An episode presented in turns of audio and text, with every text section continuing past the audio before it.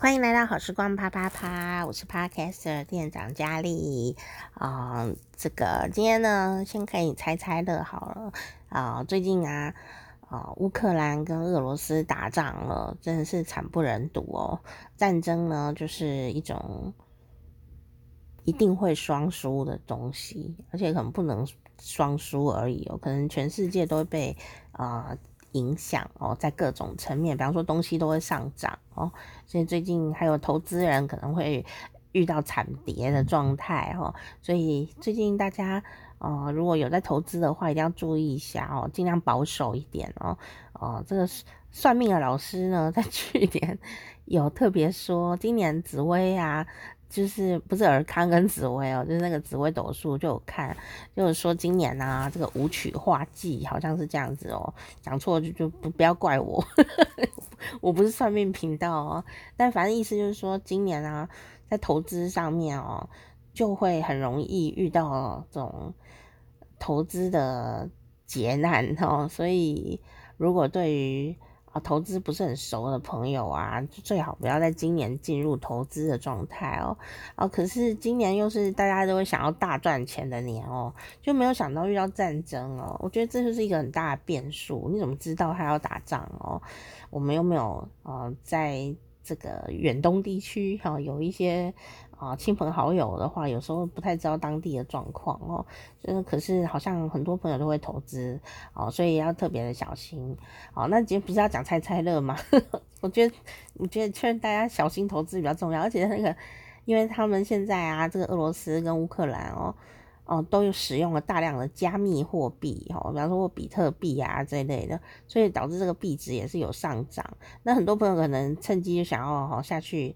啊，加密货币一回哈，其实我劝你还是不要，因为这个都是有时候那种短暂的上涨或下跌都是很快速哈，所以嗯。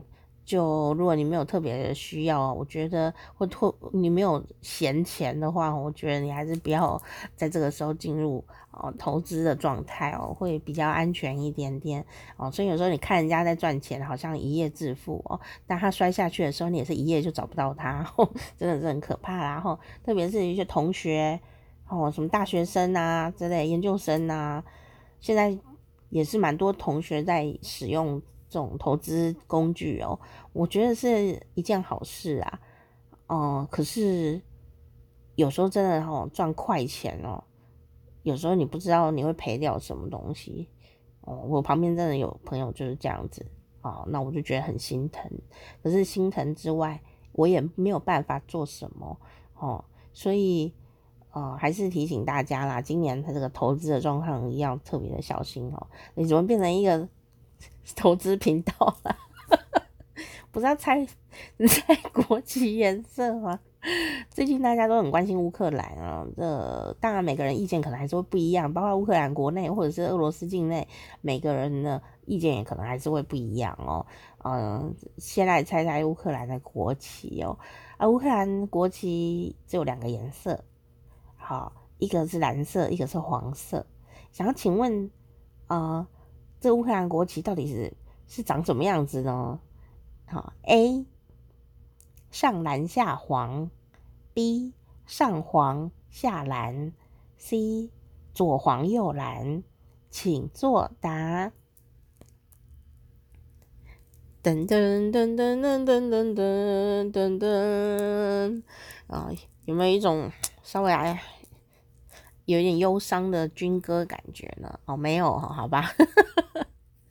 正确的答案是 A，上蓝下黄。你猜对了吗？还是你本来就知道呢？哦，最近台湾应该比较多朋友，呃，比较懂它的国旗的颜色哦。呃，为什么呢？因为有蛮多朋友呢会在那个呃社群媒体的头头像上面做框，就是做这个。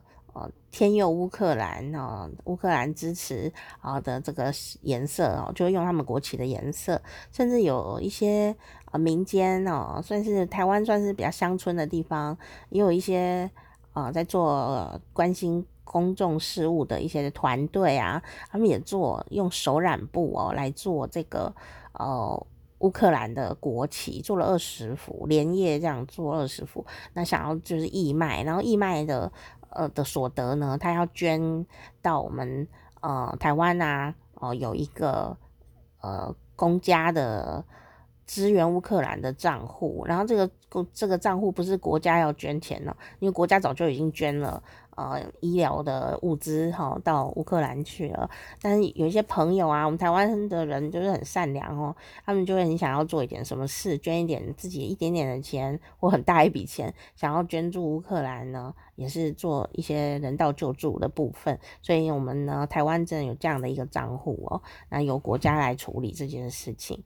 那当然啊，就有很多方法哦，像这个呃嘉义朴子。哦，这个地方他就用了手染布哦的义卖这样，那这个东西很有趣哦，因为我昨天也在节目里有讲到这件事情，因为艺术就是这样子哦，那本来你做成。呃，国旗样的时候就只是做成国旗的样子，但是呢，你要知道乌克兰的国旗它是为什么做成这个颜色哦？呃，乌克兰的国旗啊，你不要弄错边哦。在台湾有一些呃团队啊，就不小不小心了，我觉得他是不小心把那颜色弄反了，你知道吗？弄反了就把人家国旗弄反了，然后说我要支持他。就会被对手攻击呀、啊，对不对？被人家讲话，任何人都会讲话，把国旗弄反，那对手就会觉得说你在唱衰别人啊，你是诅咒他吗？这样就无限上纲了啦哦。但我是觉得他应该不是故意的。但这种事情你还不是故意的，也是一个错，有没有多无辜哈？这求证上的问题哦。所以啊，我就会想说，嗯，来猜猜乐，猜乌克兰的国旗颜色哦。那这个乌克兰的国旗为什么是这个颜色？为什么这个配置呢？它其实上面啊是蓝色，其实很好记。上面呢蓝色就代表是天空与海洋的颜色，蓝色啊。然后呢，呃，它代表自由。